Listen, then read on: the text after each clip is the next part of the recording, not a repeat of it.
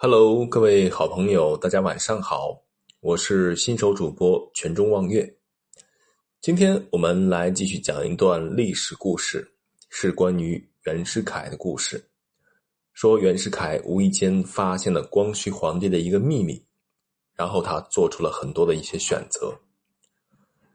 一八九八年六月十一日，光绪皇帝颁布明定国事诏书，变法运动冲破重重阻力。破茧而出，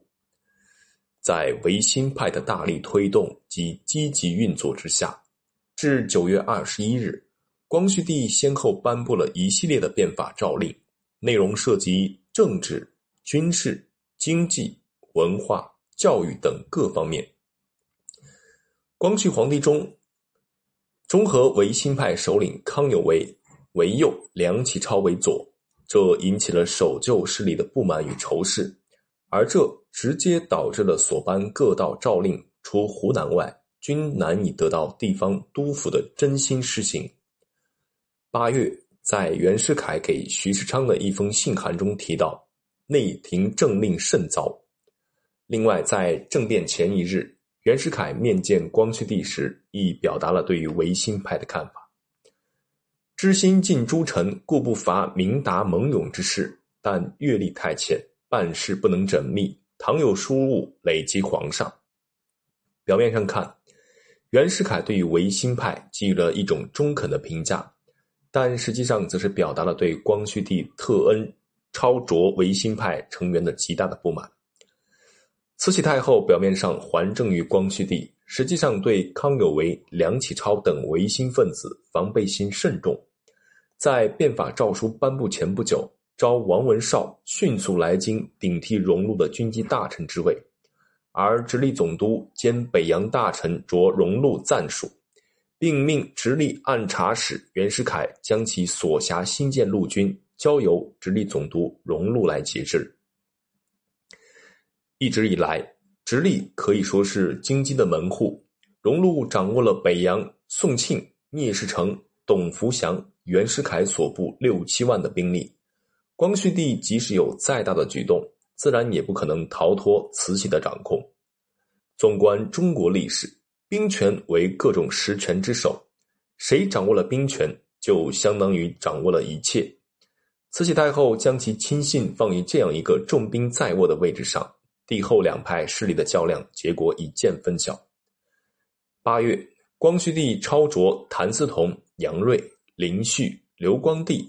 四品。清衔军纪章京，时称军纪四卿。九月，光绪帝又欲开茂勤殿设顾问官契这一系列，意欲架空军机处几位亲近慈禧太后守旧的大臣做法与想法，成为了最终触怒慈禧太后的火药。京城一时九月，天津阅兵进行废立之说四起。其实，维新派人士并不是没有认识到掌握兵权的重要性。也并非没有看到他们的圣主光绪皇帝其实只是一个没有实权的空架子。关于这一点，康有为曾说过：“事实以天津阅兵期迫，收兵权则恐警觉气。”这时，康有为想到了曾给予维新派大力支持的袁世凯，认为以将帅之中，袁世凯素著高丽，知外国事。讲变法，西与国办强学会，知其人与董福祥、聂士成亦武夫迥异，拥兵权可救上者，只此一人。由于维新派的倚重和大力推荐，袁世凯于十四日奉诏入京，而十六日，光绪帝在颐和园玉兰堂召见袁世凯，当天便破格提升袁世凯为兵部侍郎候补，专办练兵事宜。第二天早上。袁世凯为谢恩，再次见到光绪帝时，光绪帝便对其说了一句具有深意的话：“人人都说你练的兵办的学堂甚好，此后可以荣禄各办各事。”这一系列的举动透露出了光绪帝与维新派对于袁世凯和他的新建陆军所寄予的希望，而这也成为变法的最后一根救命稻草。但是站在袁世凯的角度上，这一次的恩遇，无寸功，受重赏，绝不为福。十几年的宦海沉浮，让袁世凯意识到，他已经被动的被推进了帝后两派激烈政治斗争的漩涡，而无法置身事外。事已至此，站好队则成为他唯一的选择。到达北京的当晚，袁世凯便邀其盟兄密友徐世昌到其寓所法华寺商讨对策。徐世昌在其日记中也有所记载：魏廷到京住法华寺，往看天晚随留宿。两人谈话内容暂无史料可考，但可以想见，徐世昌必定将近近日帝后两派的斗争情况告知袁，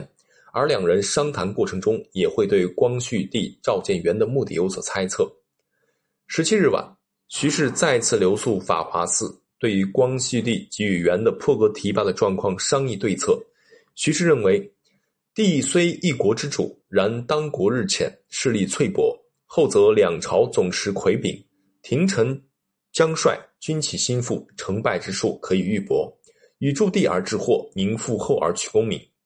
两人权衡两派实力对比，做出了舍身取义的决定。